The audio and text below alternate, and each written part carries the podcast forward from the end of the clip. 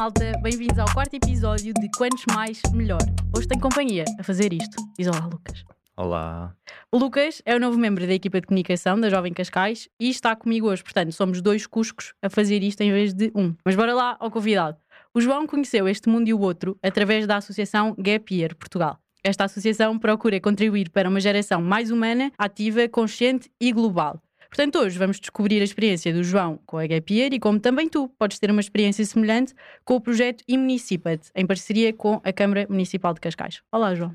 Olá, Catarina. Olá, Lucas. Um, antes de mais, gostaria de agradecer o convite a vocês dois e à, e à Jovem Cascais por, eh, por quererem que eu, que eu venha aqui dar o meu testemunho e agradecer também em nome de toda a Associação Gap Portugal. Mas sim, é verdade, já conheci um bocadinho de algumas partes do mundo. Sou eu considerado uma pessoa que fez gap year. Nós, na nossa associação, costumamos definir de pessoas de gappers. E hum, nesse sentido, eu acabei por fazer um gap year um pouco diferente do, do habitual.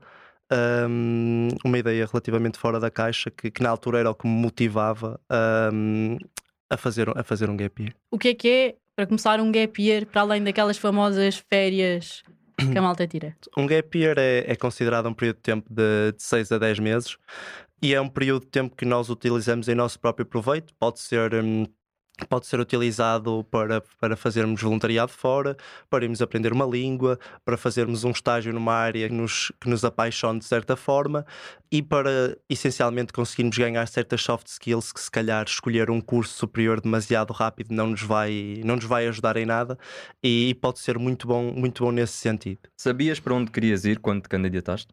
Olha, no meu caso, hum, e eu, e aí é que me diferencio de muita gente que quer ir fazer um gap year, por exemplo, é porque eu não sabia muito bem para onde é que queria ir. Gostava de ir para, para o Sudeste Asiático, gostava de ir uh, para os Estados Unidos, gostava de ir para, para a América do Sul, e como eu não me conseguia decidir, vá, um, decidi criar um projeto um pouco diferente do habitual, já que eu não sabia para onde é que queria ir deixei essa decisão a cargo do, do Google Earth, que eu não sei se vocês conhecem essa aplicação, mas suponho que sim, sei lá, somos todos do século XXI.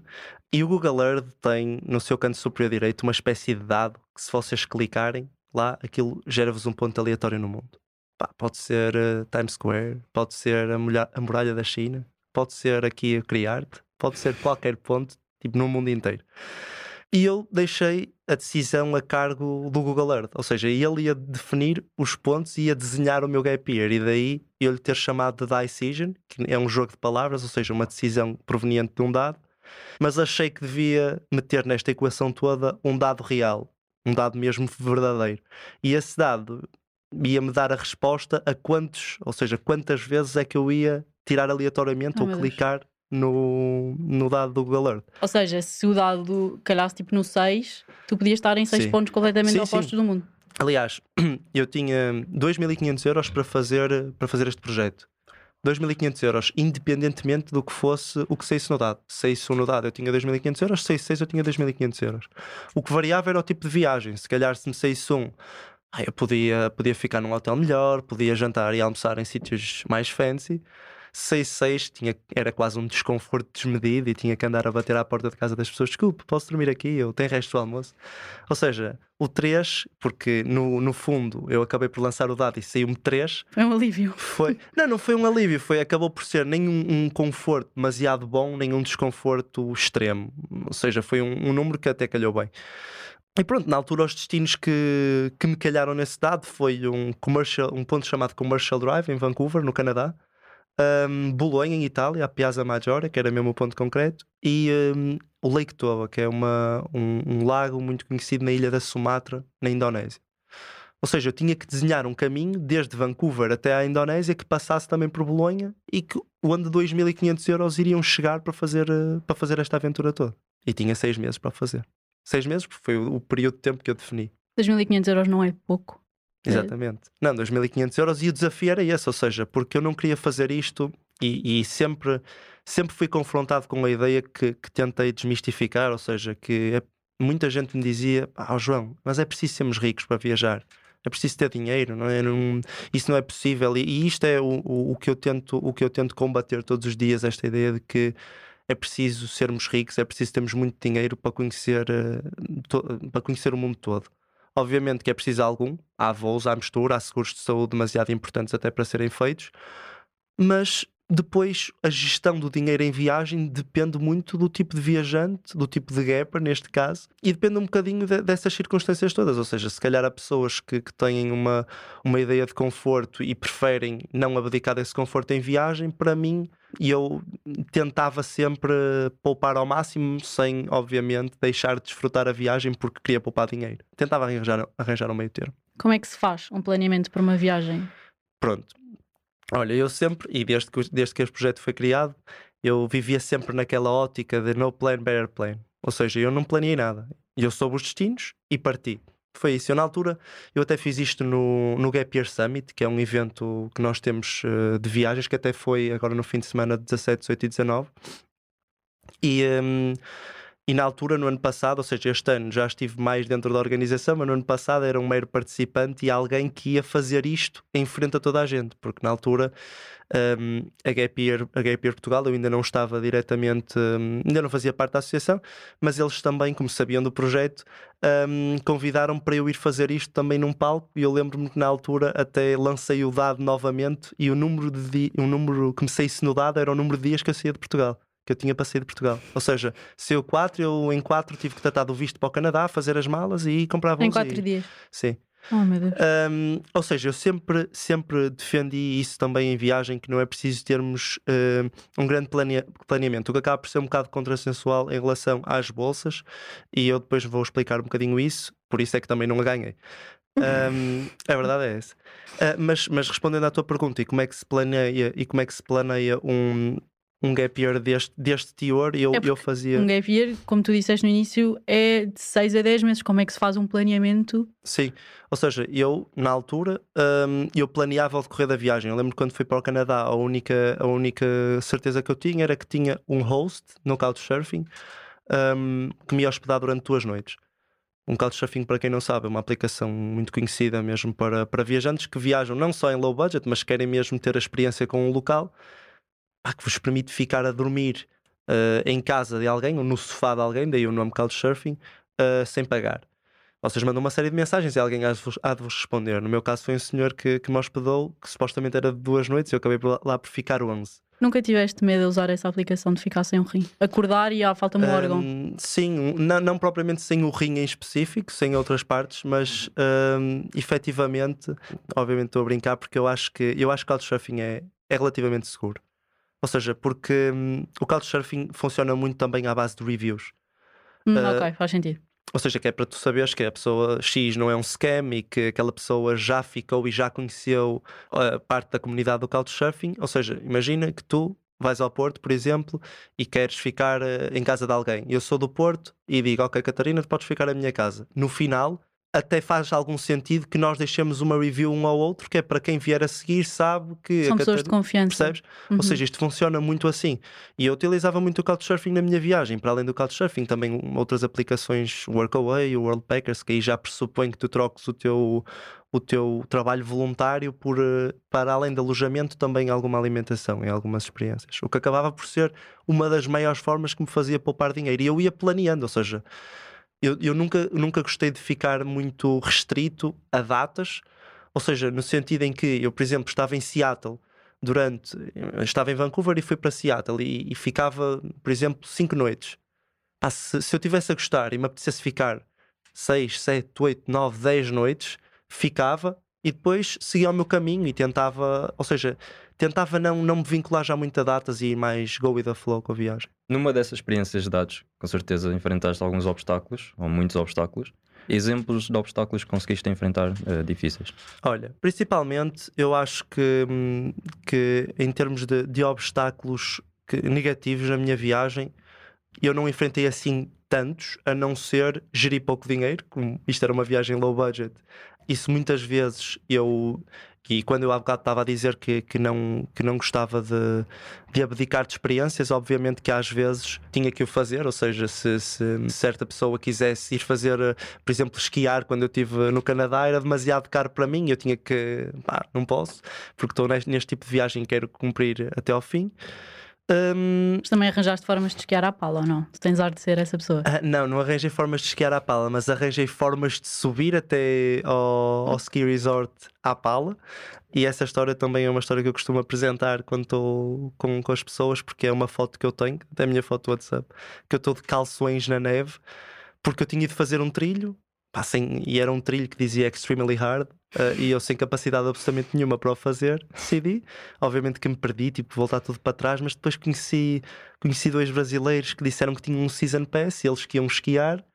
ahm, para subir a, a uma montanha que, ah, que se chamada Grouse Mountain, que eu estava ao lado dela a fazer esse trilho. E eu disse: ah, pá, mas então eu subo com vocês, mas não vou morrer por estar de calções. E eles: ah, pá, vais, mas isso é um problema que és tu que tens que resolver. Nós tratamos disto. Pronto, e eu, olha, acabei de subir de calções. Lá em baixo já estavam 6 graus, lá em cima estavam menos 6. Oh meu Deus. Comecei a ser insultado pela malta, a dizer: Ah, you freak, try some clothes, cenas assim. Hum. Um, efetivamente tive mesmo que pedir umas calças a esse, a esse um desses rapazes que, que me levou até lá acima, senão ia morrer de hipotermia, obviamente. E como é que desceste? Não, desci da mesma forma que subi de teleférico. Em relação a outra experiência que eu também tenho, ou seja, não foi propriamente difícil, mas, mas causava-me algum. al- Não era stress, mas deixava-me às vezes um bocado mais triste em viagem. Era momentos em que eu estava mais sozinho. Ou seja, isto de nós irmos viajar sozinho, porque, sozinhos, porque esta viagem foi, foi feita toda, acabei por fazê-la a solo.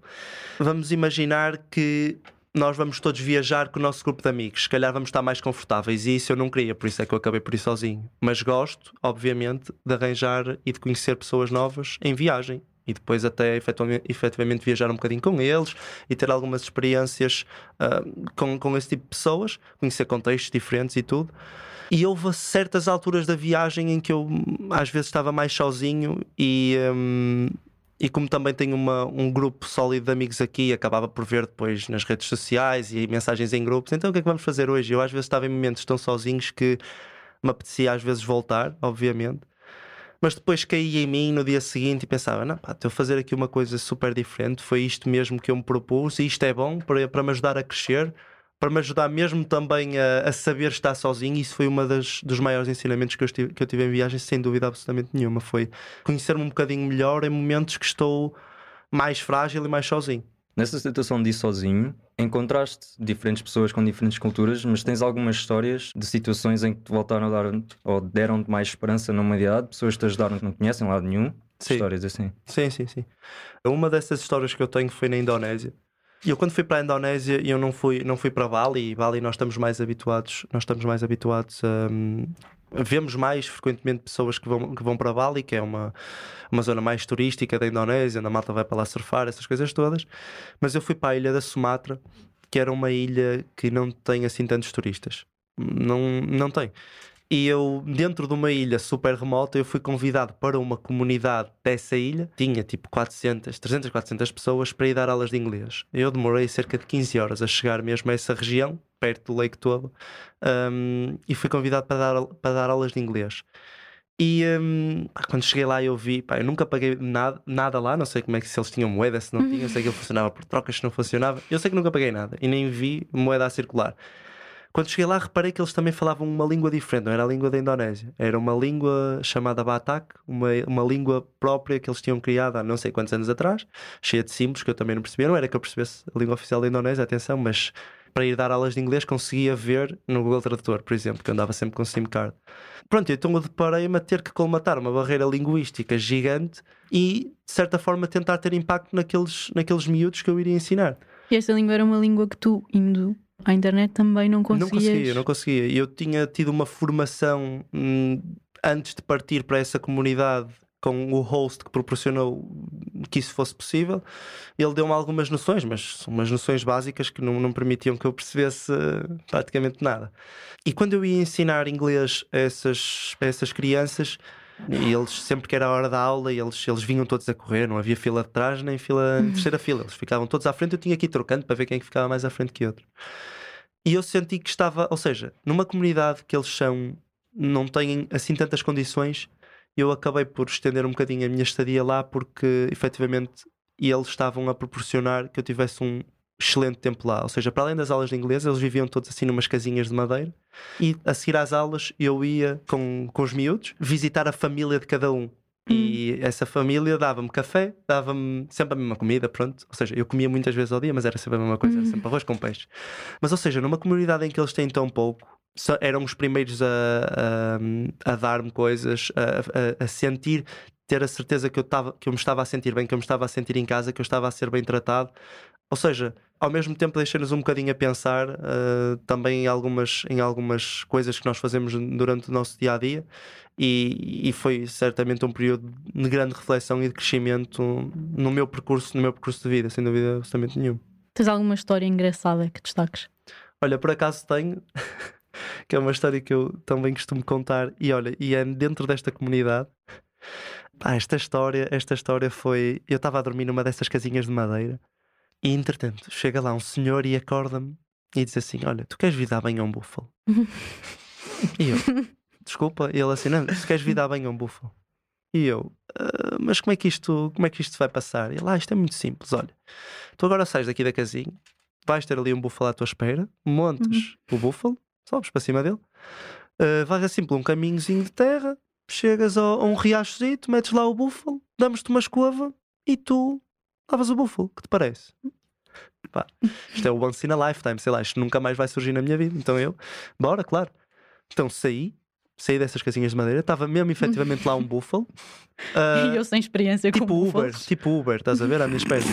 Aí eu sentei-me em cima dele, fui assim por um caminhozinho de, de terra, cheguei a um riacho, meto o búfalo lá e este foi para aí o plot twist. plot- Estaciono, estaciono. Esta- Estaciona o búfalo. E isto foi para o maior plot twist da minha vida, porque dentro dessa comunidade que eu estava a dizer, eles dão-me uma escova e dão-me pantene para eu lavar o búfalo. Ah, Pantene, Pantene, Pantene. no sítio onde tu estavas. Pantene no sítio onde eu estava. Ou seja, como é que é possível numa cultura onde super remota, no meio do nada, mesmo naqueles sítios que nós nos sentimos mesmo no meio do nada, como é que é possível aquele búfalo efetivamente ser mais lavadinho que eu porque era? Não, porque era, isto é, isto é verídico. Ou seja, tenho assim o cabelo grande e, e lavava o cabelo que é duas vezes por semana com água e, e com balde. E aquele búfalo estava a ser lavado Com com Pantene. pantene, muito mais aciado que eu. E props para o búfalo. O projeto Imunicipate, em parceria com vários municípios, sendo Cascais um deles, financia até 6.500 euros para que outros jovens tenham oportunidades semelhantes à tua. 5.000 euros se for individual, 6.500 no caso de ser uma candidatura à pares. Que documentos e papeladas chatas é que eu tenho de apresentar no caso de me querer candidatar? Pronto. Olha, em primeiro lugar, dizer que tu, para te candidatares, os requisitos são idades compreendidas entre os 18 e os 30, que haja a conclusão do ensino secundário e que haja residência num dos municípios parceiros ou frequência do sistema de ensino num desses municípios durante pelo menos um ano, um ano completo, letivo. Em relação a requisitos, para a candidatura ser considerada válida, é preciso que apresentem o currículo, ah, um documento de identificação, o certificado de habilitações e, caso não seja possível no momento da candidatura, apresentam antes da partida da data presumível do início do gap year, quando solicitado pela, pela associação ou mesmo pelo, pelo município de Cascais. O comprovativo de morada fiscal ou frequência no sistema de ensino do município parceiro e uma, parte mais, uma das partes mais importantes, o plano de gap year detalhado e apresentado de forma clara e concisa para que um plano estruturado e que, e que faça sentido, mais do que fazer sentido para a equipa que vai avaliar, para a, para a equipa de jurados, também que faça sentido para quem, para quem o apresenta. Existe acompanhamento para fazer um plano dessa dimensão? Olha, existe. Na altura, eu, hum, eu também eh, usei, uh, quando, e, e estava-te a dizer que, que eu ainda não, não fazia parte da associação, hum, e nós temos, e nós temos dentro, dentro da, da Associação Gap Year Portugal, temos um, um programa de mentoria que se chama Gap Up, Programa de Mentoria, e hum, esse programa desdobra-se em três, em três pilares eh, importantes. Um, o primeiro é um e-learning com vídeos, textos, desde o que é que vocês devem levar na mochila, desde as burocracias que vocês devem tratar, como é que, como é que devem tratar dos vistos, como é que se devem fazer seguro de viagem, se vale a pena ou não, como é que desmistificar um bocadinho alguns medos durante a viagem, objetivos e propósito, hum, como é que, mesmo dicas de, de gerir budget em viagem, Dá um seja, apoio. dá um apoio nesse sentido, mas um apoio mais objetivo. Também dentro disso temos um apoio mais subjetivo, que é o segundo pilar, que é a mentoria propriamente dita. Daí o nome do programa, que é basicamente vocês têm acesso, ou, ou o jovem que quer ir fazer um gap year tem acesso a um mentor que lhe dá seis sessões de mentoria de uma hora cada uma e que lhe dá uma ajuda concreta ao gap year que ele quer fazer. Ah, vamos supor que, que tu, Catarina, querias ir para a Índia e subscrevias o, o, o GAP programa de mentoria.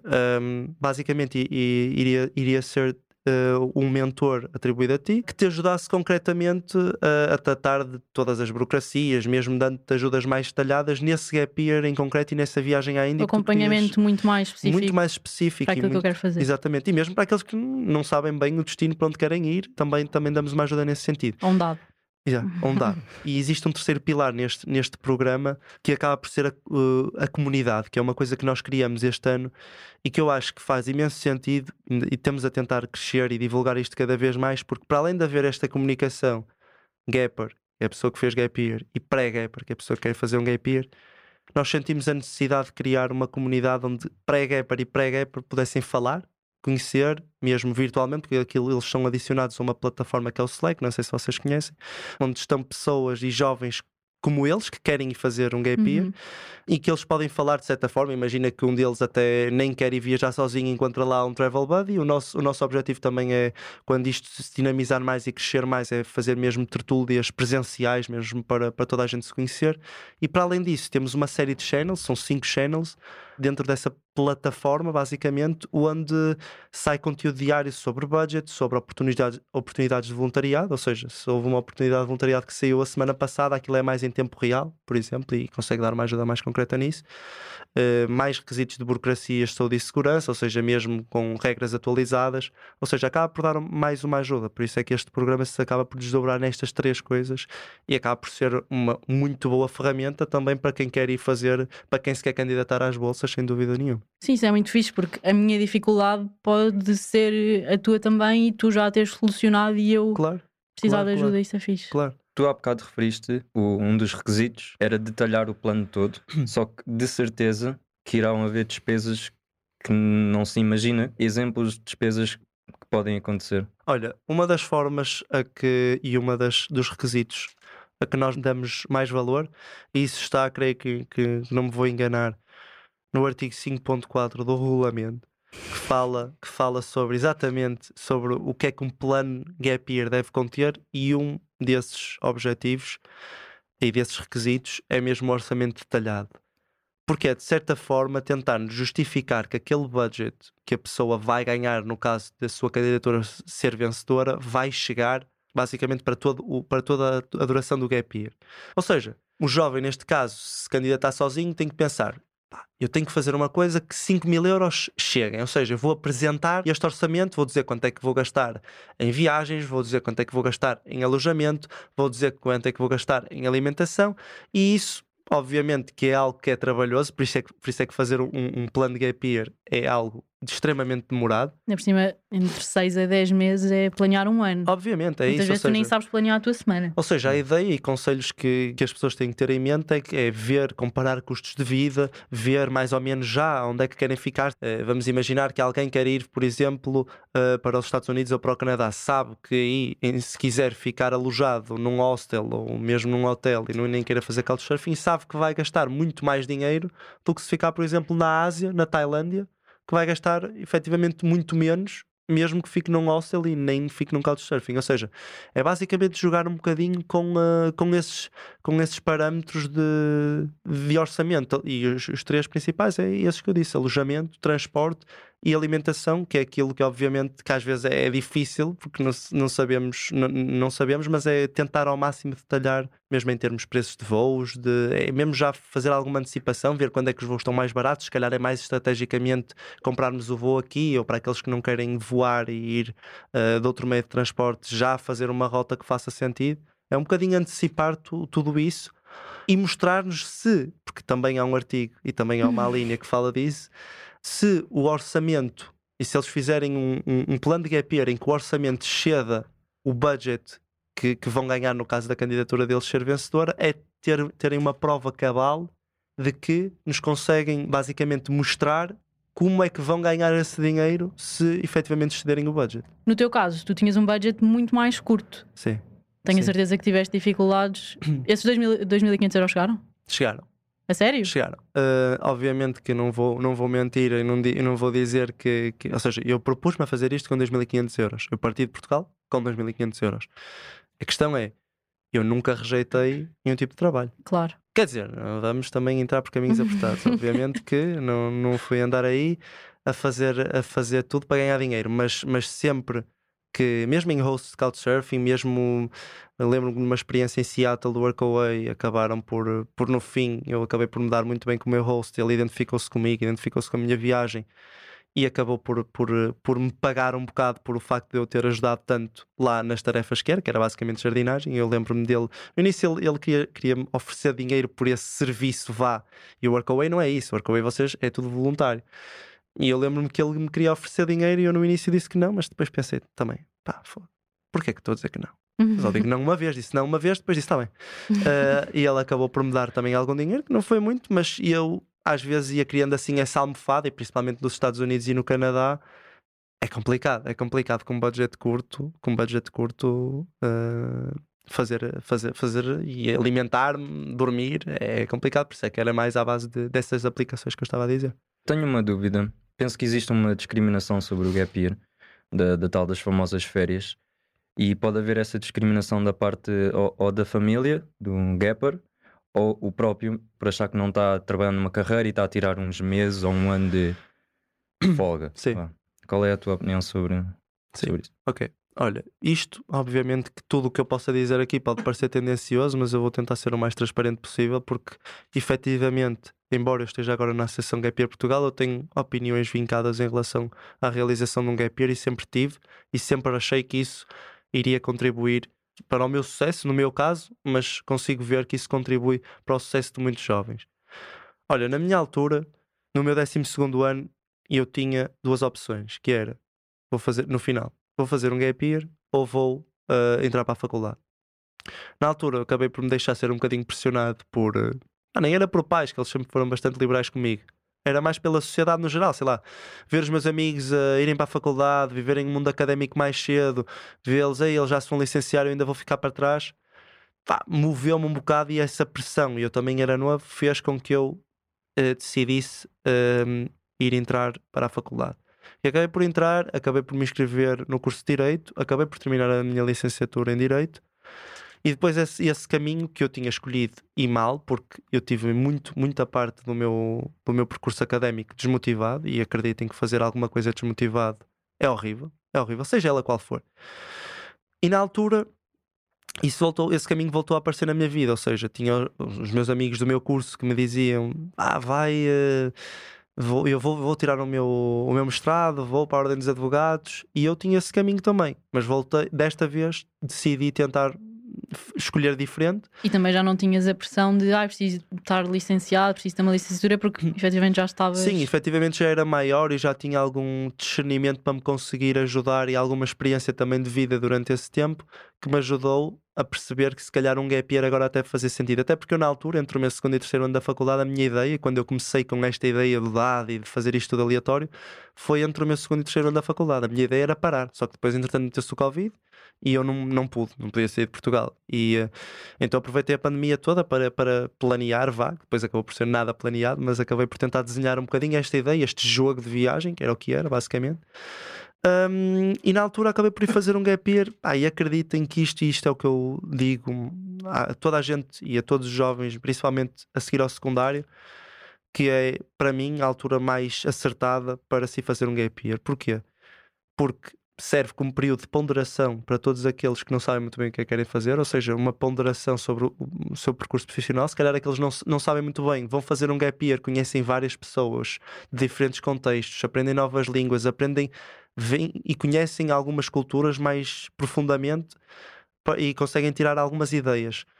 E acreditam que quem vem de um gap year vem sempre com uma ideia, vem sempre muito mais eh, vá, crescido a nível de soft skills, vem sempre muito mais bem resolvido, se calhar consegue ter alguma ideia daquilo, daquilo que quer fazer.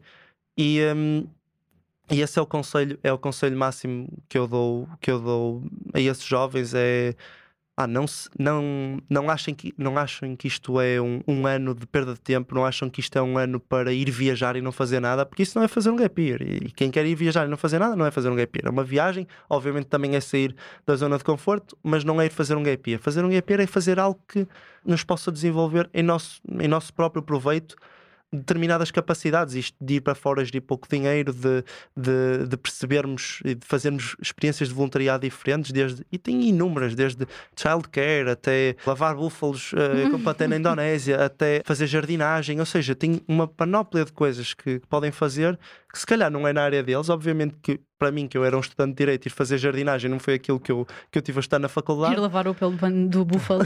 Mas não obviamente é... que isso me dá outra bagagem que seguir hum, alguma coisa na faculdade já, ou, ou tão, ou de forma Uh, tão rápida não, não me vai trazer. Obviamente que a faculdade também me traz coisas que fazer um gap year não traz, claro. mas é este jogar um bocadinho com isto e, e, olhar para o gap year não como uma perda de tempo, mas como ganhar um ano, ganhar um ano nisto de que é este, este conjunto de soft skills todas. Que competências ou soft skills é que tu sentes que desenvolveste que de outra forma provavelmente não terias desenvolvido? Olha, imaginei.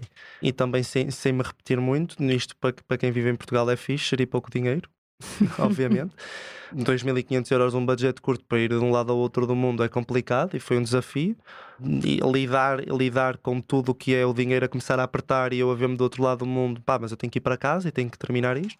Outra das, das, das skills que, que acabei por ganhar foi efetivamente fazer experiências diferentes. Eu nunca me considerei um, uma pessoa que, que fosse assim, aquela, aquela pessoa que vocês dizem, ele é super engenhocas, tem mesmo jeito para tudo, e de repente deu para mim a ter que arranjar telhados em LA e uh, arranjar portões de garagem e darem-me uma, uma enxada para a mão a dizer: Olha, trata aqui deste jardim. Ou seja, este desenrasque todo em tarefas que me são completamente que são completamente alheias a todas as minhas capacidades e ao meu, ao meu daily basis, vá, tive que arranjar uma forma de as fazer e para, para poder mesmo, para além de, de dormir e, e, de, de, comer, para, para poder sobreviver. E ao mesmo tempo, basicamente, esta, esta coisa de ir, de ir fazer um gap year também me conseguiu trazer uh, alguma resposta que eu ia dizer e entretanto me esqueci. Pronto, olha, outra das soft skills que eu acabei por, por, por ganhar durante o meu gap year é uma coisa que até já muitos amigos meus tinham, tinham ganho, porque acabaram por ir por fazer Erasmus, algo que eu, por exemplo, não fiz.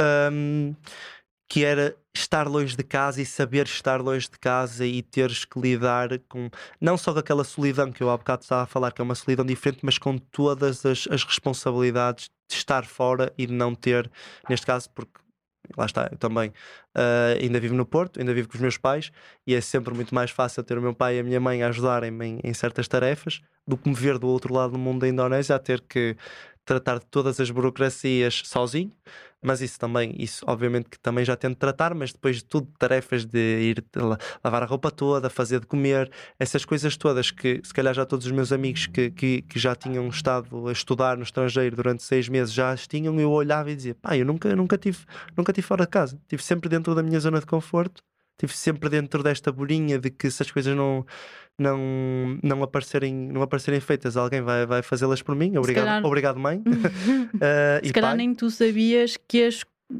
até onde é que conseguias ir e quais é que eram as exato, tuas capacidades. Exato, ou seja, era um bocado desafiar-me nesse sentido. E, e isto de, de, de fazer um, de, de, irmos para fora, de fazer um gap year, é muito sairmos desta bolha onde nós estamos todos os dias, desta caixinha, onde nós estamos no nosso dia a dia. É um bocado mudar e dar um twist uh, quase 180 graus uh, à nossa vida, sem dúvida absolutamente nenhuma, e crescer com isso e retirar conclusões. Obviamente que eu houve coisas que aprendi uh, durante o meu gap year mais positivas, outras mais negativas, mas depois, no cômputo geral disso tudo, foi, foi uma experiência bastante positiva que eu, lá está, e é por isso que eu também faço parte agora da Associação Gap Year Portugal, porque acredito principalmente no lema de que pá, o que nos move é que, que as pessoas se movam e que isto do gap year é mesmo uma possibilidade para todos que é nós vamos e dentro dos projetos é irmos, nós não, não estamos aqui a vender gap year, não estamos aqui a, a, fazer com que as pessoas despendam dinheiro nisto, é basicamente darmos a, a, conhecer e promover, dinamizar e mostrar às pessoas, pá, e a todos os jovens, pá, isto, é, isto gap year existe. E isto na altura foi assim que foi criado, foi porque dois jovens há 10 anos atrás foram fazer um gap year, o Gonçalo e o Tiago, os fundadores da, da Gap Year Portugal, foram fazer um, foram fazer um gap year, perceberam que isto em noutros países era efetivamente algo que era que, era, que já estava de certa forma tão cimentado na, na sociedade deles que viam miúdos de 17, 18 anos a fazerem e que não, e que não existia em Portugal. E agora também, e isto, isto é, é verdade, de, de, tirar desta pausa e de fazer um gap year, também acredito que seja muito por causa da associação de ter, ter trazido isto e ir às escolas e mostrar que isto existe, como é que se faz. Que é possível fazê-lo com muito pouco dinheiro. Exatamente, e para além de fazer com pouco dinheiro, é, é dar dinheiro, porque isto das bolsas efetivamente é isso. Sim. É dar dinheiro e para as pessoas que não querem despender dos meios próprios, para as pessoas que não têm dinheiro para despender dos meios próprios e para as pessoas que querem ser, de certa forma, premiadas um bocadinho pelo projeto que criaram. Isto é um projeto que, como eu disse há bocado, há de fazer sentido para a equipa que vai avaliar, mas também faz muito, tem que fazer muito sentido para, para aqueles que o, que o elaboram e, e, é por isso que a taxa de conversão é tão alta. Mesmo quem não ganha já depositou tanto tempo naquilo que provavelmente vai fazer e acaba por ter que, obviamente, ganhar algum dinheiro uh, antes, de, antes de partir. Já aconteceu alguém ir e ficar? Assim, há de ter acontecido. Um, muitas vezes isso não é assim tão imediato, ou seja, quem vem Uh, por vezes um, aproveita depois algum tempo em Portugal e percebe que isto, isto das viagens é quase como fazer uma tatuagem. Uhum. E eu acho que e toda a gente aqui acho que tem tatuagens e vocês até estão muito mais pintados que eu, que só tenho uma. Mas isto é, é um bocado como, como as tatuagens: é vocês fazem uma e depois querem fazer mais. Eu acho que é muito, muito da gente que, que vai fazer um gap year percebe que isto de estar fora e de estarmos fora da zona de conforto dá-nos uma aprendizagem bastante necessária a todo o nosso desenvolvimento como ser humano e principalmente isto de, de irmos para fora é algo que se torna relativamente viciante porque nós queremos sempre desafiar-nos ainda mais. Eu agora penso assim, eu já sorteei estes destinos aleatórios todos eu fiz esta, esta coisa toda. Pá, o que é que eu vou fazer agora para, inovar um bocadinho, para me testar ainda mais ao limite? Se calhar fazer isto outra vez e agora em vez de me calhar que era da Bolonha e, e Indonésia, calhar-me sei lá, uh, um, África do Sul, uh, República Democrática do Congo, uh, Peru, ou seja, é um bocadinho, é um bocadinho isto, e, e lá está. E, e, respondendo à tua pergunta, eu acredito que mesmo que haja gente que tenha efetivamente ido fazer uma viagem, depois até tenha voltado, mesmo aqueles que, que não partiram definitivamente, depois procuram sempre um espaço mesmo e tentar encaixar é este tipo de coisas dentro do, do seu dia a dia. Mas obviamente que não, são, não é umas férias, ou seja, quem vai viajar durante dois ou três meses não é fazer um gap year. Tu falaste em desenvolvimento. Qual foi para ti uma viagem em que te desenvolveu como pessoa, em que foi um João e voltou um João diferente? Imagina, eu, eu já tinha, eu há bocado já tinha também respondido a essa pergunta, que foi uh, aquela, aquela questão da Indonésia, quando eu estive a ensinar aquelas crianças todas, pá, vocabulário que era básico, mas que para eles é, é de certa forma algo que, que não é de fácil acesso. Mas isto de fazer voluntariado também levanta muitas questões, que é aquela questão básica que eu, que eu concordo 100%, que é aqueles debates de se isto de fazer voluntariado é 100% em, em, em proveito próprio ou se também tem algum, algum teor para os outros. Porque eu estava a impactar aqueles miúdos, estava-lhes a ensinar, estava-lhes ensinar inglês, mas depois vim embora. E, ou seja, isso de, de, de, ser, de ser muito de irmos, e mesmo para quem faz todo o tipo de voluntariado, obviamente que, que é bom, é positivo, temos impacto nas comunidades, as comunidades efetivamente reconhecem e aprendem connosco e nós passamos efetivamente bom tempo com, com as pessoas, mas ao mesmo tempo depois vamos embora. E hum. então acaba por ser um bocadinho ingrato. E, e, obviamente que eu, que eu já me debati muito sobre isso, mas obviamente que nós também, e eu também tenho a, a minha vida agora cá, e muitos dos voluntários que andam mesmo pelo mundo têm a, a vida aqui, e acaba por ser um, um custo inerente a toda esta experiência mas que nos também ajuda a crescer um bocadinho. E da mesma forma que tu foste, hão de haver outros a ir também e a dar um bocadinho de si e vocês estão sempre todos em movimento. Claro, claro, não, isso sem dúvida, sem dúvida.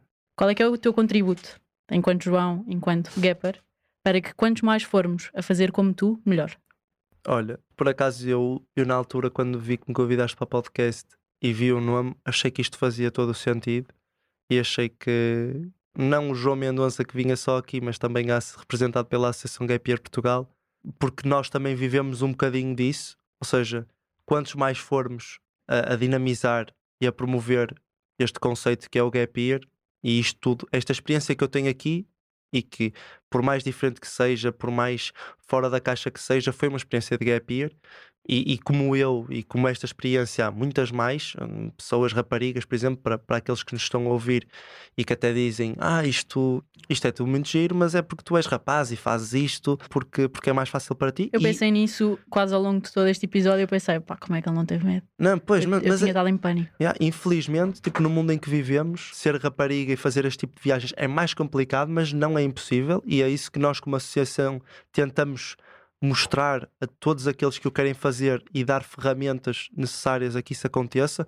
tal como eu, João Mendonça, que foi fazer este tipo de gap year. Atualmente, a nossa CEO, por exemplo, também foi fazer um gap year sozinha pela Índia. Há inúmeros casos de, de, de raparigas que a nossa associação uh, até uh, promove nas, nas redes sociais uh, os gap years respectivos, que foram para o Sudeste Asiático sozinhas. Até me estou a lembrar de uma que é, que é Matilde que está agora no, no Sudeste Asiático também, completamente sozinha.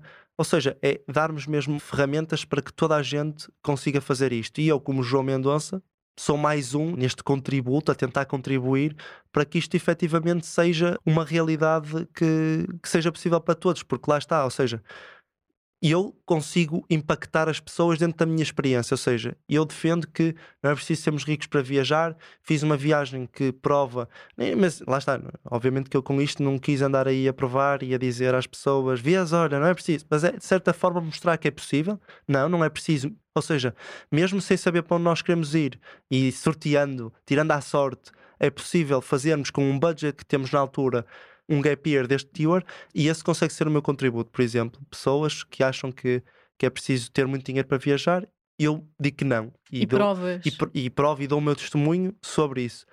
Tal como existem outras, uh, outros casos, ou seja, era o que eu te estava a dizer para as uh, raparigas que dizem: Ah, mas eu não vou fazer isso porque eu sou rapariga e é impossível. Não, não é. É mais difícil, obviamente, temos consciência disso, sabemos todos o mundo em que vivemos, mas a nossa, o, e se calhar aí já aparece a Ana Rita, a Joana, alguém que são duas raparigas da nossa associação, a Joana era a ex-CEO da, da Gap Year, a, a Ana Rita é a atual, por exemplo, são duas pessoas, duas raparigas que estiveram a fazer Gap Years elas próprias também sozinhas e que podem efetivamente provar uh, também provar que... também é, é mesmo isto, ou seja, quantos mais formos com casos com, com histórias de gap year uh, diferentes e distintas, mais nos conseguimos completar uns aos outros e a mais gente chegamos.